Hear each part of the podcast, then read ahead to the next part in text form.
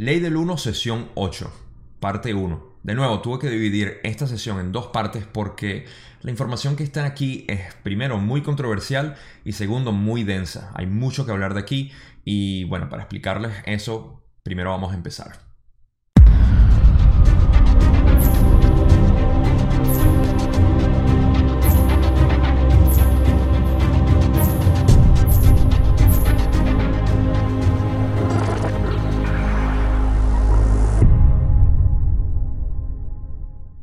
Vamos a empezar con una introducción a lo que es la sesión 8. Inicialmente en el primer libro no incluyeron mucha información que se habló en esta sesión porque era muy controversial, hablando de conspiraciones y de otro tipo de información que en realidad ellos no querían incluir en el primer libro. Ahora, cuando yo escuché esto la primera vez, yo dije, ¿por qué tuvieron que suprimir esta información cuando era importante? Pero una vez que uno lee y entiende la situación, el momento en el que estaban ellos en el 81, tiene sentido que no hayan puesto esta información al momento por la, la tensión que había internacional y aparte la información, créanme que es muy sensible.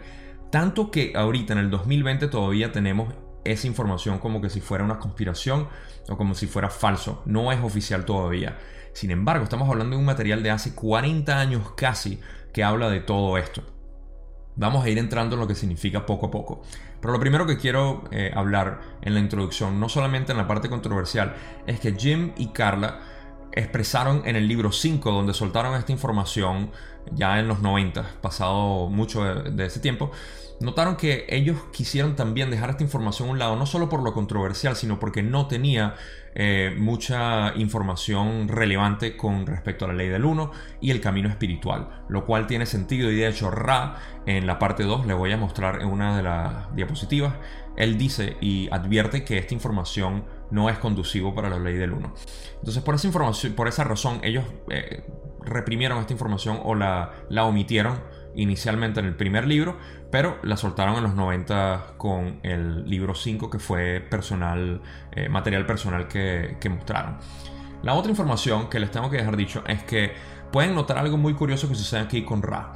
Ra siempre empieza con cualquier respuesta diciendo soy Ra. Esa es su firma, básicamente. Y en estas diapositivas, yo normalmente en las diapositivas quito el soy Ra para que no sea repetitivo, pero en esta los mantuve para que vean algunas de las respuestas que no dice soy Ra. Ahora, ¿qué quiere decir esto? Que cuando las preguntas no son con respecto a la ley del 1, es posible que otras entidades respondan las preguntas que no pueden ser Ra, y por eso no dicen soy Ra. Esto quiere decir que hay una interferencia en el mensaje que se quiere transmitir porque ellos inicialmente quieren contactar a Ra, pero si la pregunta o la dirección de las preguntas comienza a ser distinta, otras entidades pueden responder. Esto no quiere decir que la, respuesta sea falsa, sino simplemente algo que notar con respecto a la ley del 1, que Ra no vino a, responder, sino eh, principalmente la ley del 1, y él siempre advierte cuando algo, cuando la línea de preguntas se está eh, desvirtuando básicamente hacia eso. Por eso van a encontrar que hay algunas partes dentro del contenido de las diapositivas que tengo aquí que tienen eh, de repente alguna incongruencia en cuanto a cómo se está preguntando porque lo saqué del material que fue reescuchado otra vez por Toby Willock y bueno, la traducción que se hizo más adelante del libro 5. Entonces, si encuentran algunas partes que se ven un poquito incongruentes en cuanto a cómo se está hablando, es precisamente por eso. Con eso es toda la introducción que les tengo. Vamos a empezar con la primera pregunta que empezó toda la parte controversial. Hay una parte del material de ayer que voy a leer, en la que dices, se está llevando a cabo cierta cantidad de aterrizajes. Algunos de ellos son de ustedes, otros son del grupo que conoces como Orión. Mi primera pregunta es, ¿qué has querido decir por la afirmación de que algunos de los aterrizajes son nuestros? Ra responde, en el momento actual de este tiempo-espacio, tus pueblos tienen la suficiente capacidad tecnológica, por decirlo así, para poder crear y hacer volar naves de la forma y tipo que conoces como objetos voladores no identificados. Desafortunadamente, para el índice vibratorio de tu complejo de memoria social, estos dispositivos no están destinados al servicio a la humanidad, sino para un uso potencialmente destructivo. Esto acentúa el desorden del nexo vibratorio de tu complejo de memoria social, lo que causa una situación en la que ni los que están orientados hacia el servicio al prójimo, ni los orientados hacia el servicio al yo, pueden obtener la energía, poder, que abre las puertas a la infinidad inteligente del complejo de memoria social. A su vez, esto hace que la cosecha sea reducida. Y fíjense que aquí la información que está dando Ra es primero que nosotros ya tenemos la tecnología necesaria para crear lo que conocemos como ovnis, que son los platillos voladores, y simplemente son eh, naves que pueden navegar sin ningún tipo de propulsión, sino electrogravedad, que es lo que se conoce.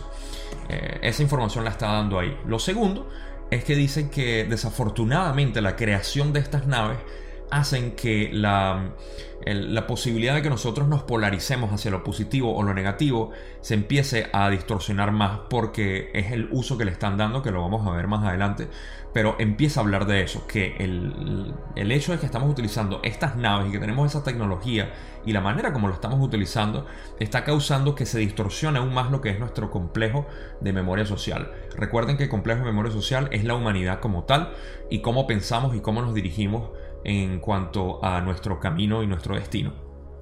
Y por esta tecnología se está limitando eso y por eso es que él dice que la cosecha va a tener eh, problemas.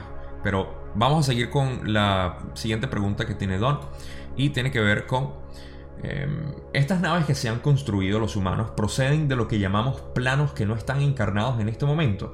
¿Dónde tienen su base?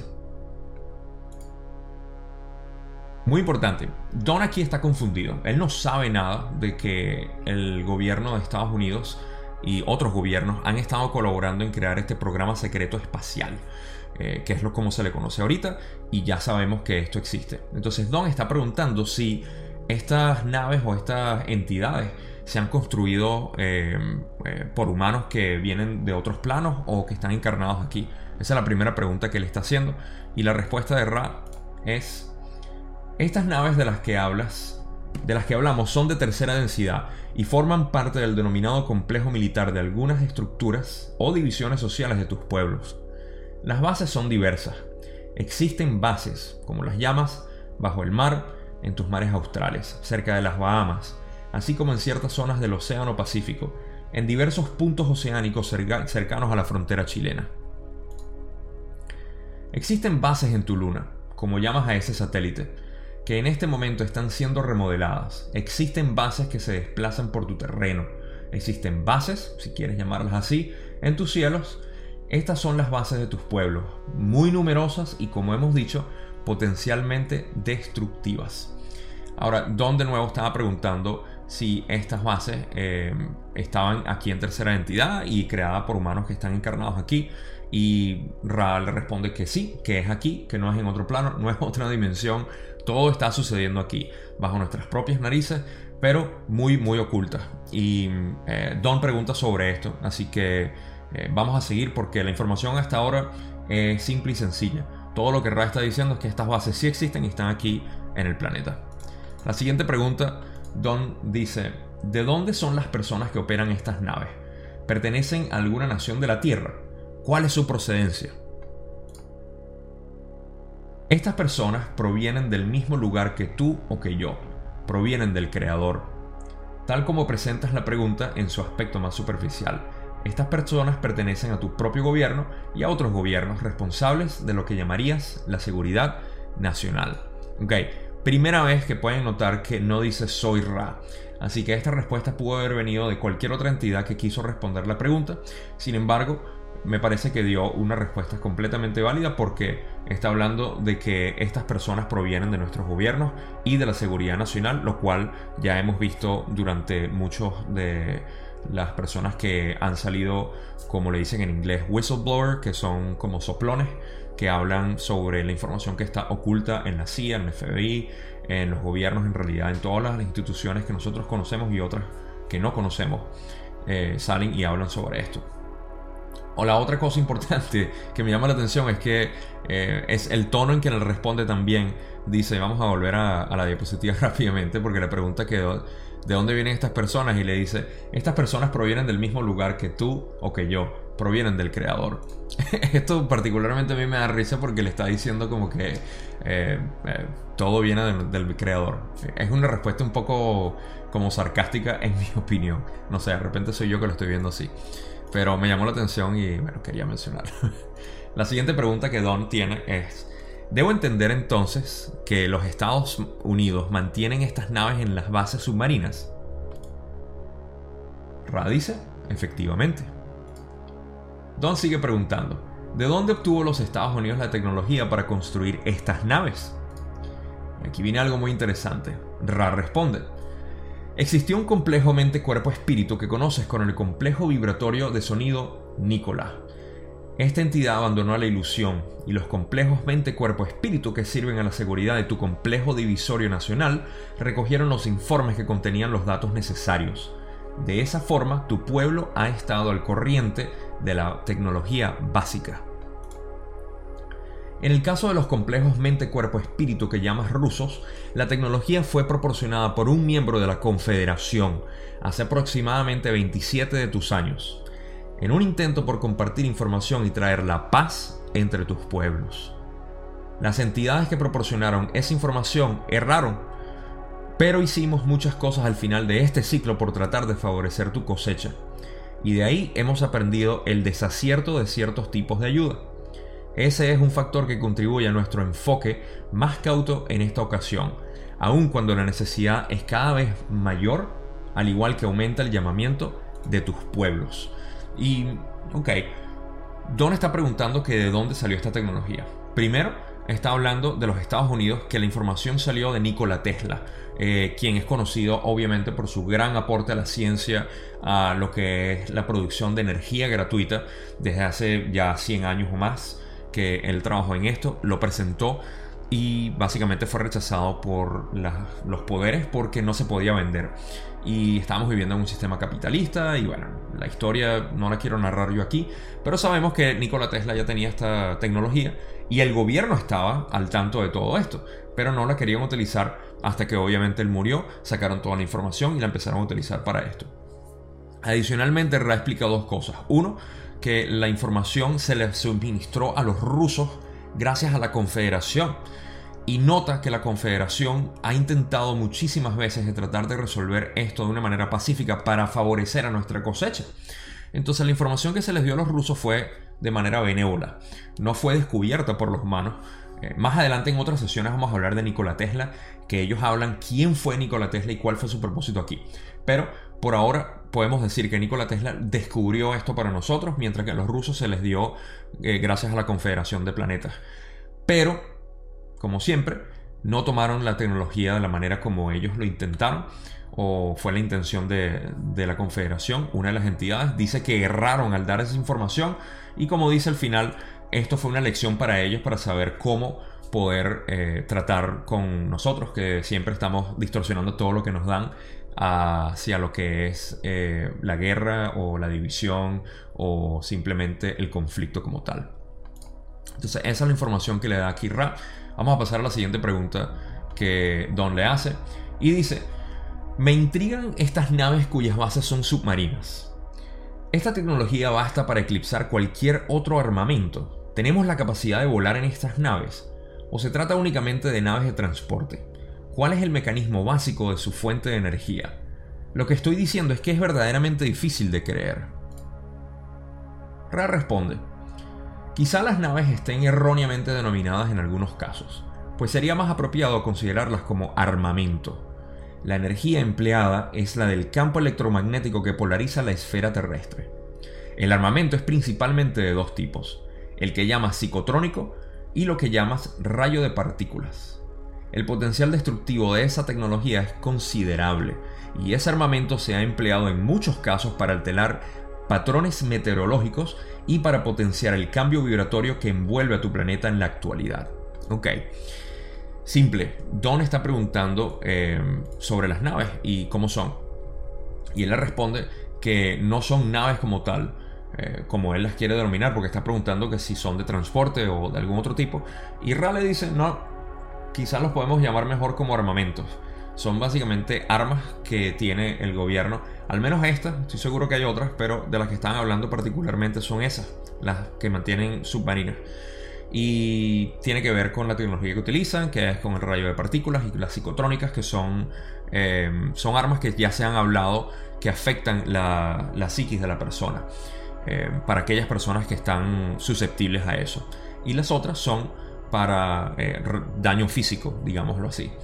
Y bueno, habla también sobre lo que es el, eh, uso que se les ha dado, que es obviamente destructivo, y que se ha utilizado para alterar los patrones del, del clima lo cual es algo que se habla bastante en las teorías conspirativas ahorita, de cómo se ha utilizado para modificar el clima, crear eh, huracanes, crear eh, sequías y bueno, otra cantidad de cosas que no vale la, pena mencionar aquí porque ese no es el objetivo de, esta, eh, de este video. Pero vamos a pasar a la próxima pregunta que Don hace y dice, ¿cómo han podido mantenerlos bajo secreto? ¿Por qué estas naves no se utilizan para el transporte? Sigue preguntando sobre el transporte. Ra responde, aunque no es Ra, fíjense que no responde soy Ra, pero dice, los gobiernos de cada una de las divisiones ilusorias de tu sociedad desean abstenerse de darles publicidad, para que pueda mantenerse el factor sorpresa en caso de una acción hostil por parte de lo que llamas enemigos. Ok, esta es otra de las diapositivas donde se ve que dice, no, no se dice que soy Ra, eh, pero habla de algo que es completamente cierto. Está diciendo que los gobiernos eh, básicamente se han eh, guardado esta tecnología en caso de que sea necesario utilizarla para, para la guerra contra enemigos, básicamente. Entonces, en, esa idea es lo que está diciendo que se ha mantenido eh, oculto para ver si se puede utilizar de, esa manera. Pero, de nuevo, queda a la especulación si fue Ra quien lo respondió o no, pero la respuesta a mí me parece bastante válida y tiene sentido con lo que ya sabemos. Luego Don pregunta, ¿cuántas de estas naves poseen los Estados Unidos? Rale dice, los Estados Unidos cuentan con 573 naves en este momento y están en proceso de incrementar ese número. Tom pregunta, ¿cuál es la velocidad máxima que alcanzan estas naves? Ra responde, la velocidad máxima de esas naves es igual a la energía de la Tierra al cuadrado. Ese campo varía. El límite es de aproximadamente la mitad de la velocidad de la luz, como la llamas, debido a imperfecciones en el diseño. Don pregunta ahora, ¿ese tipo de nave podría solucionar muchos de los problemas energéticos que plantea el transporte en la actualidad? Y Ral le responde, la tecnología que posees en este momento es capaz de resolver todas y cada una de las limitaciones que plagan a tu complejo de memoria social en la actual confluencia de experiencia. Sin embargo, la preocupación de algunas de tus entidades hacia distorsiones de lo que podrías considerar una energía poderosa motiva que estas soluciones se mantengan ocultas hasta que sean tan necesarias que los que mantienen la distorsión queden todavía más distorsionados hacia el poder. Esto es descriptivo de lo que nosotros llamamos el reprimir de tecnologías de energía para poder mantener control y, por supuesto, incentivo monetario. Sabemos que Tesla ofreció esto hace mucho tiempo y fue rechazado, como ya dijimos, porque aquellos que tienen el poder de la energía dijeron que no podían ponerle un medidor a esa tecnología gratuita o esa energía gratuita. Y lo que hicieron fue em, simplemente eh, sepultar esa, esa, información hasta que pudieron ellos utilizarla para su propio beneficio. Eso es lo que Ra está diciendo aquí. Que esta tecnología puede resolver todos los problemas que tenemos desde hace muchísimo tiempo. De nuevo, esto puede crear un poco de, de ansias y de un poco de desprecio hacia lo que ha sucedido. Yo no soy quien para decirles cómo sentirse en, este, en, este, eh, esta información en particular. Eh, yo la sé desde hace mucho tiempo, pero es información que, eh, que, tenemos que lidiar nosotros como personas espirituales y saber que se ha llevado hasta cabo uh, por alguna razón y nosotros somos simplemente producto de nuestra sociedad. así que así me siento yo con respecto a todo esto. Es desafortunado que durante mucho tiempo hemos tenido esta tecnología que ha podido resolver muchos problemas, pero de nuevo la realidad que estamos viviendo es la que vivimos. Y es interesante que Ra lo explica aquí, que se ha eh, eh, suprimido hasta el punto que sea tan necesario que entonces ellos le puedan sacar provecho. Es básicamente lo que está diciendo aquí.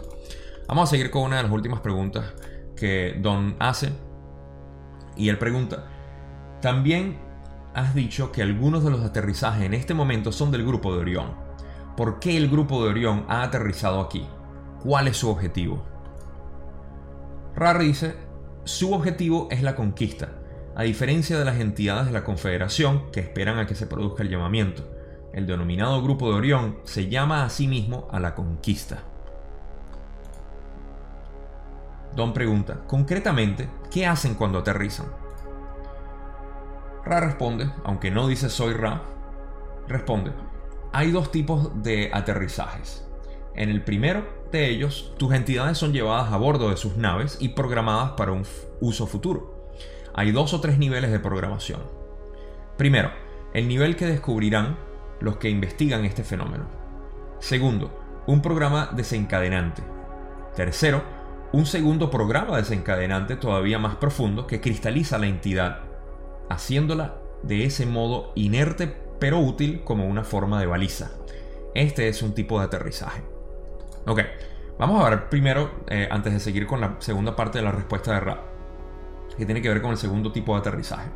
Don está preguntando eh, cuál es el, el propósito de Orión y qué es lo que hacen. Ya les dice que el propósito de Orión es la conquista y que a diferencia de la Confederación, ellos no esperan hacer eh, llamados sino, o pedir ayuda, sino una vez que están aquí, ellos ayudan a aquellos que están polarizados con ellos, que ya se va a explicar eh, en las próximas diapositivas. Em, ellos ayudan a esas personas a lo que es el mantener el poder, lo que es crear división y bueno, todo lo que es conocido como la conquista del grupo de Orión. Por otro lado, está preguntando cuál es el tipo de, em, de aterrizajes que hacen aquí y explica que son varios. Pero en esencia lo que están haciendo es programando gente que les sirva a ellos para su conquista en diferentes maneras. Unas de ellas los vuelven inertes y completamente útiles para, ser manipulados. Otros son eh, manipulados para poder, que pueden ser vistos o se pueden, aquellos que investigan, se refiere eh, posiblemente a las personas que revisan estos casos, las personas que han sido eh, tomados por entidades en OVNI y bueno, esos son los programas desencadenantes. Vamos a ver la última parte de esta respuesta. El segundo tipo de aterrizaje es el que tiene lugar bajo la corteza terrestre y que se realiza desde el mar, de nuevo en general en la zona de tus regiones de Sudamérica y del Caribe, y también cerca del llamado Polo Norte. Estas bases se encuentran bajo tierra. Yo supongo que aquí lo que quiere decir es que esto es un simple aterrizaje que están haciendo, donde llegan a las distintas bases que tienen en los lugares donde están. Em, el objetivo de esto es obviamente aterrizar y más nada, mientras que nosotros están aterrizando y programando gente. Esa es la única diferencia que yo veo en esto. Y con eso vamos a ir a la última pregunta que tiene Don y tiene que ver con el grupo de Orión, por supuesto. Y dice, ¿qué tienen los del grupo de Orión? ¿Cuál es el objetivo de su conquista? Ra responde, como hemos dicho previamente, su objetivo es el de localizar ciertos complejos mente-cuerpo-espíritu en resonancia con sus propios complejos vibratorios. Luego esclavizar a los no élite, como llamas a esos que no son de la vibración de Orión. Así como yo estaba diciendo, aquellas personas que no son de la vibración de Orión, aquellas personas que siguen el camino positivo como nosotros, no atraemos a, esa, eh, a esas personas. Esa es la idea. La idea de ellos es poder manipular a las personas que em, son de vibración resonante con las de Orión para poder manipularlas y poder esclavizar a personas como nosotros que simplemente estamos siguiendo un, camino positivo. Entonces, lo que realmente Don pregunta es eso. O sea, ¿cuál, cuál es el objetivo del grupo de Orión y qué es lo que hacen aquí? Y precisamente eso es lo que ellos hacen. Ellos llegan, manipulan a algunas personas para poder controlar a otras. Es una jerarquía que se establece y esto lo hablamos un poco en la sesión pasada. Em, y ese es la mejor manera que se los puedo resumir es que hay, dos caminos. Hay el positivo y el negativo. Cuando estamos con el positivo, estamos buscando a personas o entidades como la conciencia de Cristo o Cristo, Jesús. Estamos buscando a Ra o la Confederación de Planetas, a todas aquellas personas, entidades que están eh, polarizadas hacia lo positivo. aquellas personas que se polarizan hacia lo negativo están buscando al grupo de Orión básicamente. Em, esto es lo que nosotros tenemos que tener en cuenta para saber qué gobierna nuestra vida, qué es lo que hace que nosotros tengamos ciertas direcciones, ciertos pensamientos, ciertas ideas. Y es importante saber que cuando decimos que alimentamos a ciertas entidades, al nosotros tener pensamientos, al actuar de alguna manera con otras personas, estamos básicamente sacando energía negativa del grupo de Orión o de otras entidades que existen. Em, o si actuamos de manera positiva, estamos sacando energía de todas estas entidades que ya conocemos, eh, de dimensiones superiores y de una densidad de conciencia mucho más eh, superior que la de nosotros. Entonces, ese es el mensaje para mí más importante que terminar esta sesión, o mejor dicho, esta primera parte de la sesión 8. Para la parte 2 vamos a seguir hablando más sobre toda esta información que es un poco controversial porque todavía no se termina de materializar aquí, eh, así como lo de las pirámides, la construcción de las pirámides es controversial de por sí y ya lo hemos hablado, pero esto tiene que ver con el gobierno y con seguridad nacional y bueno, con eh, nuestra actitud bélica en la que siempre estamos y se cuestiona mucho eso. Eh, Don y el grupo, Carla y Jim, tuvieron eh, algunos problemas por simplemente canalizar esta información, del cual Carla habla en el libro 5, pero eh, imagínense en los 80, ahorita ya sabemos mucho más, es mucho más suelto y esta información se puede diseminar eh, un poco más fácil. Pero eso es todo lo que les tengo por ahora. En la siguiente parte, la parte 2, vamos a hablar de todo eso, como les estaba diciendo, y también vamos a hablar de lo que son los secuestros de parte de ovnis y de otras entidades, porque hay unas preguntas ahí, y vamos a finalizar lo que es esta parte del programa secreto espacial, que es como se conoce ahorita, y que hay mucha información al respecto allá afuera, de la cual yo hablo un poco en algunos de mis videos, que no son la ley del uno. Con eso los dejo y no será sino hasta la siguiente parte donde vamos a hablar de todo esto. Recuerden, si no lo han hecho ya, suscríbanse, denle a la notificación y por supuesto denle un like que me llena mucho a mi corazón cuando los veo. Y eh, con todo eso, bueno, la descripción tengo todos mis vínculos para mis medios sociales, para el grupo de Facebook y ustedes saben el resto. Nos vemos entonces la semana que viene con la parte 2 de la sesión 8.